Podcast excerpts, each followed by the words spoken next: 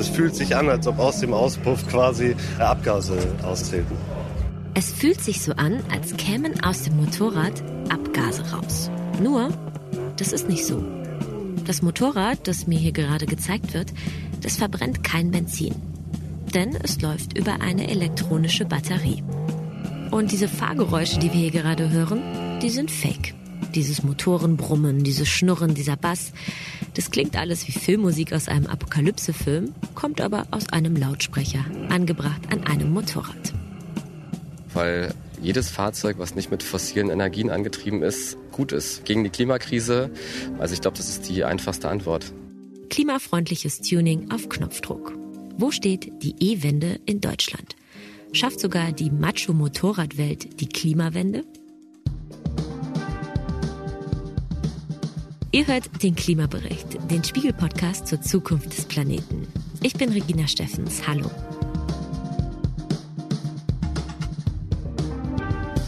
Zugegeben, heute geht's um eine Nische, um die kleine Gruppe von Motorradfahrerinnen und Motorradfahrern in Deutschland. Ein Motorrad ist in erster Linie ein Freizeitgerät, weniger ein Nutzfahrzeug. Für die meisten Motorradfans ist es ein Hobby, damit zu fahren.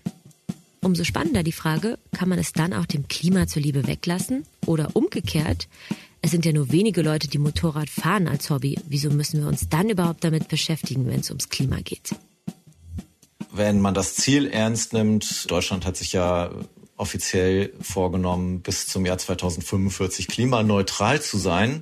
Das heißt, unterm Strich gar kein CO2 mehr auszustoßen, dann kann man sich auch nicht erlauben, irgendeine Nische, und sei sie noch so klein, zu ignorieren, weil solange da Benzin verbrannt wird, kommt hinten auch CO2 raus.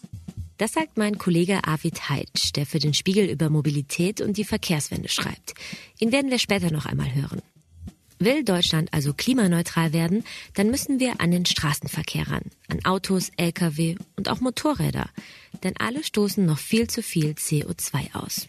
Und damit zurück zur Motorradnische. So klein ist sie nämlich gar nicht.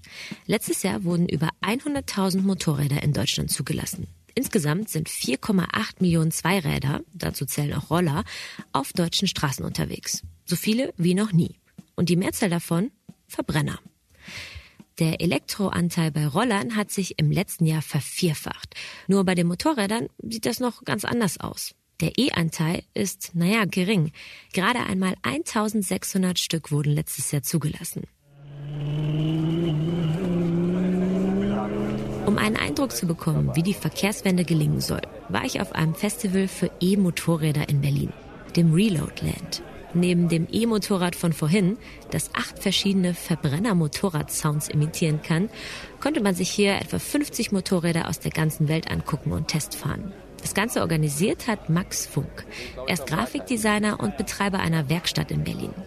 Max ist um die 40, trägt schwarze Klamotten. Er will selbst etwas zur E-Wende beitragen, denn Motorräder bedeuten ihm nicht nur irgendwas. Also ich habe ein intrinsisches Interesse an ja, Autos, Motorrädern schon seit meiner Kindheit. Das hat mit Modellautos angefangen, dann Mofa-Tuning, äh, habe mein Motorrad-Autoführerschein leicht zusammen gemacht und ja, ich wollte immer auch was Besonderes haben. Das heißt, ich habe auch selber privat Oldtimer, fahre umgebaute Motorräder, also nichts von der Stange. Ja, also da ist einfach eine totale Leidenschaft da und man lernt tolle Leute über das Motorrad kennen es hat einen sozialen Aspekt irgendwie. Also man, man trifft sich, man teilt eine Leidenschaft und das ist einfach wahnsinnig schön. Mich würde interessieren, wie viele Motorräder du hast und ob du auch E fährst selbst. Ich besitze aktuell, ich glaube, acht Motorräder und Mopeds und sechs Autos und fahre selber privat noch nicht äh, E-Motorrad. Da muss ich aber nachfragen, wieso? Das wundert mich nämlich, weil wir hier auf einem Festival sind für E-Antrieb und dann äh, der Veranstalter fährt selbst noch gar nicht E. Ja, das liegt wahrscheinlich daran, äh, weil meine ganzen äh, Projektfahrzeuge so unstrukturiert sind und ich dann immer so ein bisschen das äh, Privatbudget hier und da verteile. Ähm, und die Motorräder, die mich sehr interessieren, liegen noch in einem Preissegment, ja, wo es schwerfällt, das auf einen Batzen einmal zu bezahlen. Aber ich denke mal, dass äh, so in den nächsten ein, zwei Jahren definitiv ein eigenes E-Motorrad ja, in den Fuhrpark kommt. Ja, richtig gehört. Max, der hier auf einem alten Fabrikgelände wochenlang Aussteller von den USA bis Dänemark zusammengetrommelt hat und tagelang aufgebaut hat, fährt selbst noch kein Elektro. Und damit wären wir auch schon bei einem der Probleme der E-Mobilität. Ob E-Autos oder E-Motorräder, im Vergleich zu Verbrennern sind sie noch teuer. E-Motorräder kosten grob gesagt, natürlich gibt es Ausnahmen, etwa das Doppelte wie Verbrenner.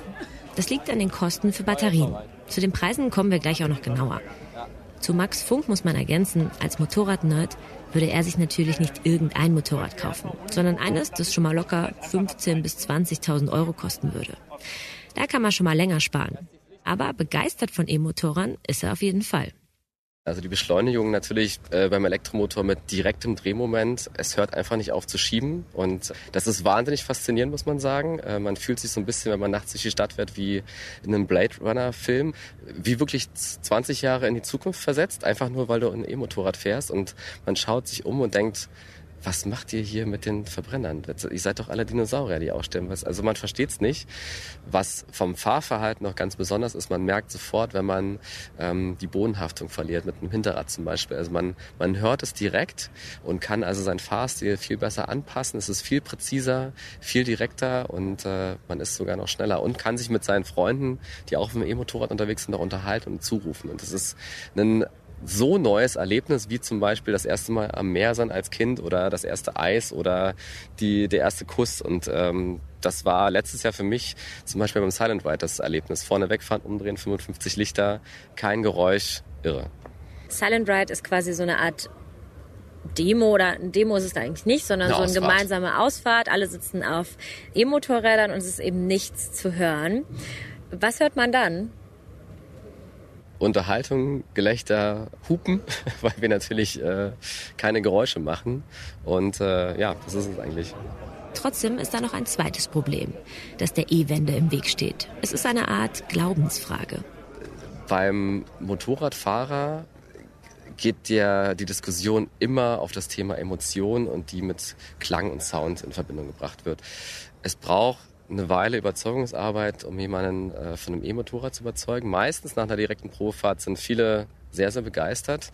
Aber es wird sich eben auch viel an, ja, Altem festgehalten und es gibt so ein bisschen unter den, ich sag mal, klassischen Bikern in Anführungsstrichen so die Angst, als ob ihnen irgendwas weggenommen wird, irgendwas verboten. Und äh, wir drehen das Ganze aber positiv um. Also wir bieten quasi auf ein Tablett, was man dann noch dazu packen kann. Wer ist denn eigentlich der klassische Biker, das ist ein Begriff, den du nicht so gerne verwendest, Motorradfahrer. Ich sag extra Fahrer, weil ich denke mal erst männlich. Wer, wer ist der Fahrer?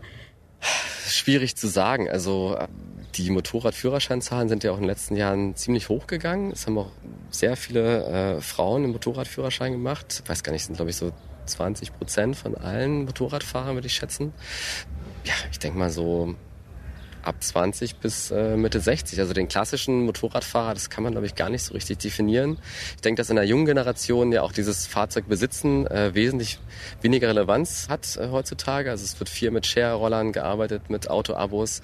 Ähm, das heißt, wir starten wahrscheinlich eher so bei über 30 und dann ganz klassisch Boomer-Generation, glaube ich, so die ja, Harley, BMW, GS und sowas fahren. Ja, da würde ich sagen, da bewegen wir uns so. Mhm. Und was ist das für ein Lebensgefühl, wenn man Motorrad fährt? Also was kommt da alles noch mit einher?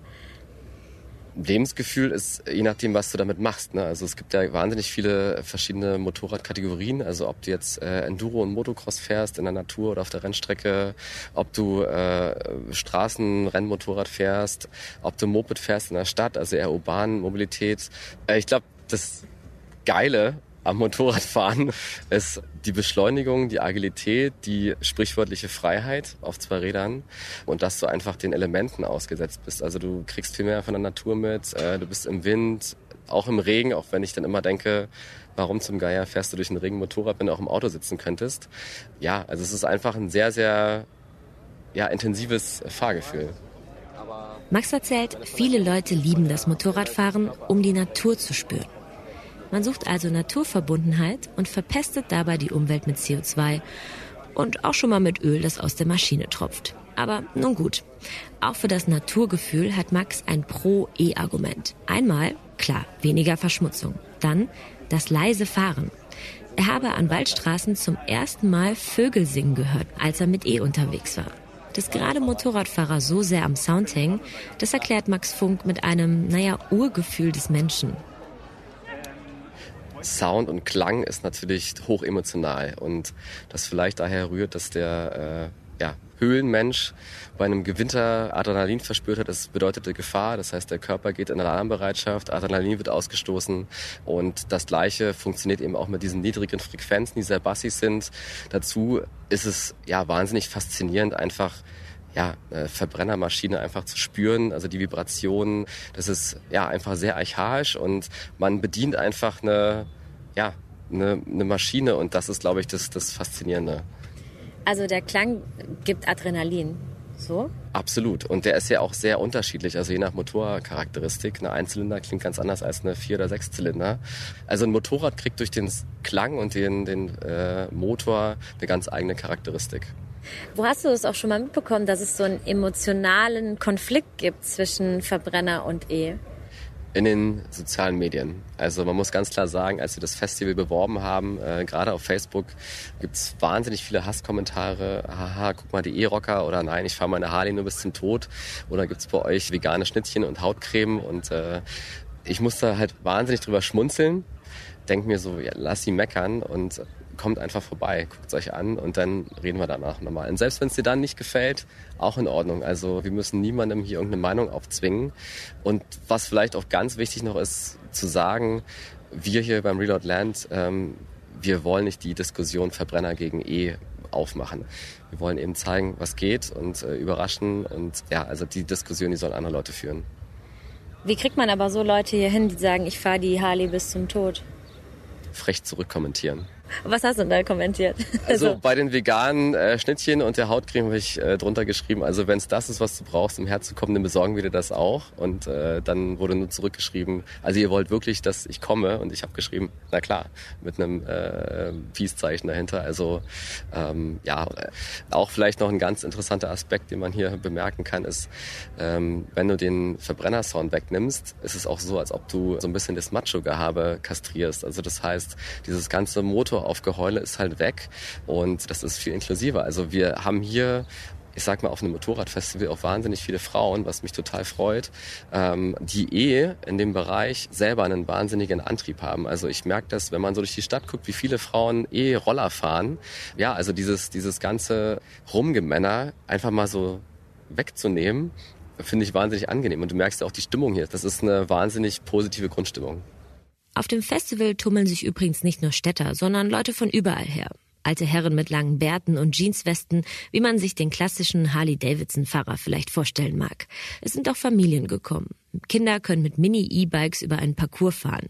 Von den 1200 Besuchern fahren aber noch längst nicht alle ein E-Motorrad. Auch wenn viele von dem Probefahren angetan sind. Man hat einen Push, man hat die Kraft, man kann es einstellen auf weniger, auf ein bisschen mehr. Also es ist schon eine tolle Sache. Vor allem für die Stadt finde ich das großartig. Cool, macht richtig Spaß, richtig Laune. Und ja, was soll ich sagen? Schon geil. Also. Aber naja, sie alle hier Fans zu nennen, das wäre vielleicht übertrieben. Es gibt auch einige Zweifel. Ich fahre noch gar nicht. Äh, ich habe noch gar keinen Führerschein und so. Ich bin viel zu jung zum Fahren. Also ich bin jetzt 14. Aber Sie fahren aber lange hinten mit. Also ja, ich fahre jetzt seit ich acht bin hinten bei meinen Eltern mit drauf. Ja, also Verbrenner auf jeden Fall. Und ich darf hier so ein paar Motorräder testen. Und, ja. Für wenn du dann deinen Führerschein machst quasi. Und wie ist es bei Ihnen? Es hört sich so an, als wären Sie schon mehrere Jahre immer Verbrenner gefahren. 30, wenn nicht sogar schon mehr. Ja. Und jetzt? Umstellung oder wie? Ich finde das äh, eine schöne Sache, die man sich anschauen kann. Ich äh, persönlich denke nicht, dass das meinen Verbrenner abwechseln sollte oder dass ich das äh, anstatt dessen, aber als zweite Maschine gerne. Ich bin dafür, dass es sowas gibt. Ich bin äh, dagegen, wenn es den Benzinmotor austauschen soll. Warum? Was, was hält Sie an Ihrem Benzinmotor? Außer der Fahrspaß, äh, grundsätzlich, ich glaube, die ganze Akkugeschichte von den ganzen Motorrädern finde ich nicht sehr ökologisch. Also ich, ich, ich sehe darin persönlich einfach keine, ähm, keine richtige Verbesserung. Gewisse Vorbehalte gegenüber E-Antrieb, die sind da. Das haben wir ja gerade schon gehört. Und neben denen reihen sich rund um die E-Thematik noch einige praktische Probleme ein. Erstens eine mangelnde Ladeinfrastruktur. Zweitens begrenzte Reichweite, also zu wenig Strecke, die man mit E-Mobilen bisher zurücklegen kann. Max erklärt, die Batterien für E-Motorräder reichen nach einer Ladung im Durchschnitt 200 Kilometer. Bei E-Autos liegt der Durchschnitt bei 300 Kilometern. Also für wie viele Kilometer halten die Batterien, gerade für Motorradfahrer, die gerne Touren machen, eine wichtige Frage. Wo denn eigentlich die E-Mobilität gerade in Deutschland steht, vor allem auf dem Automarkt, das will ich jetzt mit meinem Kollegen Arvid Heitsch besprechen. Er beobachtet seit Jahren den Ausbau der E-Mobilität.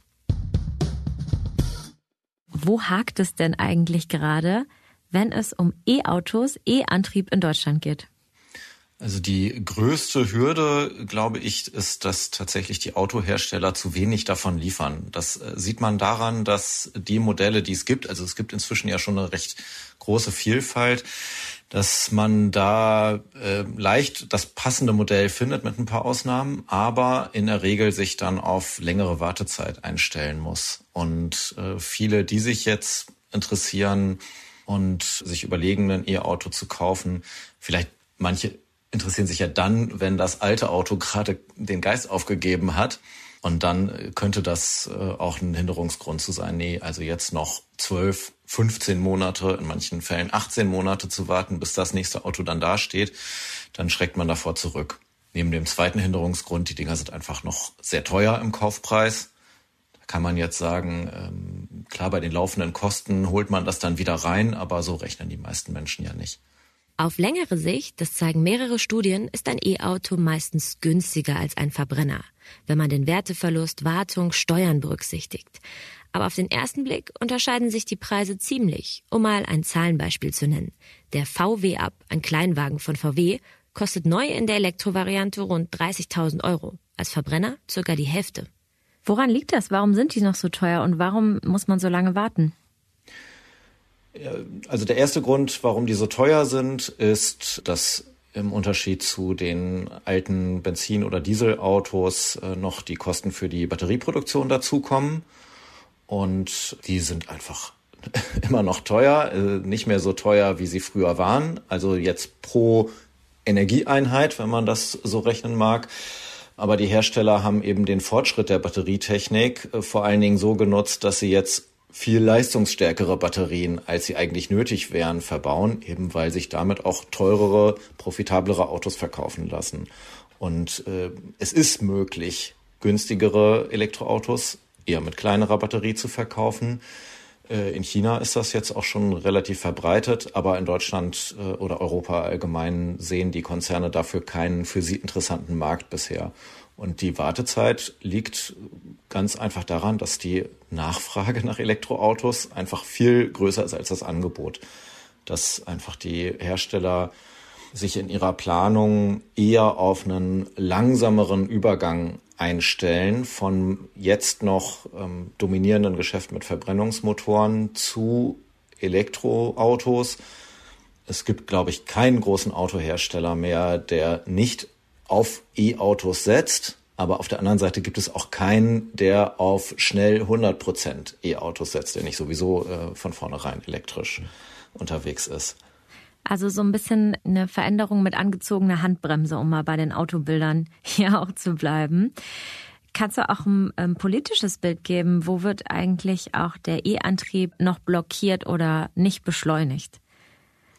Ja, die Politik hätte natürlich die Rolle, diesen Wandel etwas zu beschleunigen, Anreize zu geben, auch damit es sich äh, für die Industrie eher lohnt und damit sie einen Anreiz hat.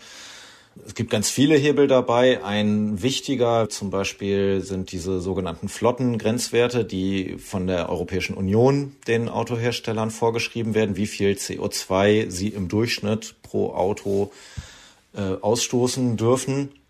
Das war jetzt in den vergangenen Jahren schon ein wichtiger Anreiz, dass diese Grenzwerte ein bisschen verschärft wurden, warum dieser Elektroautomarkt überhaupt in Gang gekommen ist. Denn ohne hätten die meisten Hersteller es nicht geschafft. Haben sie jetzt alle die letzten zwei Jahre noch hinbekommen, ohne irgendwelche Strafgelder zahlen zu müssen. Aber ähm, jetzt ist deren Pflicht in dieser Richtung erfüllt. Erstmal. Es dauert noch also 2025 wird es nochmal so eine Marke geben, da wird es strenger, aber auch das schaffen äh, die Hersteller jetzt ohne weitere Anstrengung. Und erst 2030 wird es dann ein bisschen spannender. Das heißt, die Zeit bis dahin gibt es äh, keinen äh, politischen Druck, dass dieser Wandel sich jetzt noch beschleunigen sollte. Zuletzt hat auch das Verbrenner aus für mehr Druck auf die Autobauer gesorgt. Ab 2035 dürfen in der EU gar keine Verbrenner-Pkw mehr neu zugelassen werden. Außer sie können mit sogenannten E-Fuels betankt werden. Diese Ausnahme, für die vor allem der deutsche Verkehrsminister Volker Wissing geworben hatte, wird voraussichtlich dafür sorgen, dass auch nach 2035 weiterhin Verbrenner zugelassen werden. Vor einigen Wochen haben wir dazu auch eine Folge hier im Klimabericht gemacht. Die verlinke ich euch in den Show Notes. Motorräder sind von diesem Verbrennerverbot übrigens nicht betroffen. Politische E-Ziele hat sich auch die Bundesregierung gesetzt. Um die Klimaziele zu erreichen, sollen bis 2030 sieben bis zehn Millionen Elektrofahrzeuge auf deutschen Straßen rollen. Vor kurzem wurde die eine Million Grenze geknackt. Es müssen also noch so einige E-Autos her, aber jetzt schon kann man durchaus von einem Boom sprechen. Im Mai diesen Jahres wurden gut 46 Prozent mehr E-Autos zugelassen als im Vorjahr. Und auch für die Ladeinfrastruktur gibt es übrigens ein festgeschriebenes Ziel. Eine Million Stück sollen bis 2030 her. Sowohl was Autos angeht als auch Motorräder immer wieder begegnet ein Gegenargument ist, die Ladeinfrastruktur ist noch viel zu schlecht ausgebaut. Wohin geht eigentlich die Reise? Also kann man sich darauf verlassen, in drei Jahren überall tanken zu können, innerhalb von 50 Kilometern? Wie sieht's aus? Also innerhalb von 50 äh, Kilometern nachladen, das ist äh, schon heute überhaupt kein Problem. Die äh, Ladesäulenverteilung ist viel, viel dichter als das Tankstellennetz, das wir ja noch gewohnt sind. Aber ähm, ja, es ist auch eine bisschen subjektive Frage. Was ist genug? Und da gibt es auch Streit darum. Ähm, also sowohl die Ladesäulenversorgung äh, wächst, als auch die Zahl der Elektroautos. Und dann gibt es unterschiedliche Sichtweisen. Was muss eigentlich wem vorangehen? Die Bundesregierung hat sich ein Ziel gesetzt, bis ins Jahr 2030 eine Million Ladepunkte in Deutschland zu haben. Da sind wir jetzt nicht auf Kurs. Auch bei der Zahl der Elektroautos sind wir nicht auf Kurs, um diese Ziele zu erreichen. Weit dahinter. Aber man könnte ja sagen, beides könnte sich noch beschleunigen in den kommenden Jahren. Aber äh, man kann auch fragen, muss das denn überhaupt sein mit diesen eine Million Ladepunkten? Ist das nicht eine Überversorgung dann, weil es ja auch zunehmend Schnellladepunkte gibt, ähm, wo man dann eben gar nicht wirklich an jeder Ecke nochmal eine Nachladegelegenheit braucht, weil man so auch schon relativ weit kommt. Und bisher ist es auch so, dass ein Großteil derjenigen, die schon ein Elektroauto haben, sowieso eher zu Hause, vielleicht auch am Arbeitsplatz laden. Dieser Anteil nimmt jetzt ab. Das ist ja auch ein ein Problem, dass die meisten Leute eben keine äh, Tiefgarage, kein Carport, äh, keinen Stellplatz mit der Möglichkeit, äh, da eine Steckdose anzubringen haben. Aber auch das geht. Ähm, inzwischen gibt es eben auch einen wachsenden Anteil von Leuten, die sind tatsächlich auf die Ladeinfrastruktur in der Öffentlichkeit angewiesen. Aber ich glaube nicht, dass das jetzt das zentrale Problem ist. Ich möchte mit dir auch noch auf den Aspekt, wir sind ja im Klimabericht, der Klimafreundlichkeit von E-Autos gucken. Also sie werden ja eigentlich als den Inkubator ähm, gegen die hohen CO2-Emissionen im Verkehrssektor angepriesen. Es gibt aber auch eigentlich die Gegenargumente, man braucht dafür sehr viel Strom, der muss auch erstmal erzeugt werden und der muss dann auch aus erneuerbaren Energien kommen. Und wir brauchen äh, Lithium dafür sehr viel, das auch unter CO2-schädlichen, oft auch äh, schwierigen Bedingungen abgebaut wird. Also könntest du diese beiden Kritikpunkte einordnen in die Klimadebatte um die E-Mobilität? Ja, also die, die ganz grobe Zusammenfassung, kurz gesagt, ist, ähm, in aller Regel sind Elektroautos klimafreundlicher als das, was wir jetzt haben. Und deswegen sind sie so ein wichtiger Bestandteil dieser Strategie, äh, die CO2-Emissionen im Verkehr zu senken, weil sie auf jeden Fall im Vergleich zu einem ölbasierten Antrieb weniger emittieren. Auch wenn man jetzt die gesamte Kette von der Produktion der Rohstoffe bis hin zur Verschrottung des Fahrzeugs abbildet. Ähm, also es gibt ja viele Leute, die äh, sich daran stören, dass ähm, pauschal angenommen wird, ein Elektroauto stößt null CO2 aus. Das wird eben nur während der Fahrt definiert. Und insofern könnte man sagen, ist ein unfairer Vergleich zu einem Verbrenner, weil CO2 entsteht ja doch unter anderem die Batterieproduktion, die Fahrzeugproduktion an sich natürlich auch. Lithium ist dabei jetzt glaube ich, nicht so das zentrale Problem. Bei der, beim Lithiumabbau gibt es eher Diskussionen, ähm, ob das äh, zum Beispiel zur Wasserverschwendung führt. Aber auch da äh, Pro und Contra. Trotzdem äh, muss man natürlich sagen, die komplett saubere Lösung gibt es nicht. Also wenn man mobil sein will mit unserem heutigen Standard und unseren Ansprüchen, dann hinterlässt man auf jeden Fall Spuren in der Umwelt in der einen oder anderen Form. Und äh, da muss man dann die Frage stellen, wie viel will man da in Kauf nehmen? Wie groß darf der Fußabdruck sein? Und ist etwas relativ weniger Schädliches anstrebenswert? Und dann kommt man ziemlich schnell darauf, dass die Einwände gegen Elektromobilität nicht von der Hand zu weisen, kein Quatsch sind, aber nicht so ins Gewicht fallen. Max vom Reload Land Festival, der will ja die E-Wende voranbringen. Sein Ziel? So wenig wie möglich Verbrenner und Elektro gegeneinander ausspielen oder daraus einen Kulturkampf machen. Es ist schon so, dass es wahnsinnige Widerstände gibt.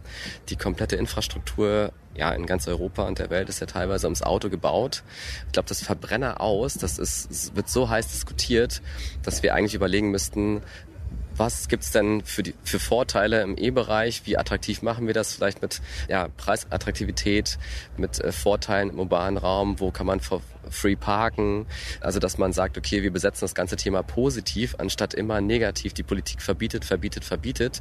Deswegen traut sich ja auch kein Politiker daran, das anzufassen. So. Und, ähm, und wie können wir inklusiv eine Großstadt umbauen, dass sie für alle lebenswerter wird? Und trotzdem Individualverkehr ermöglichen.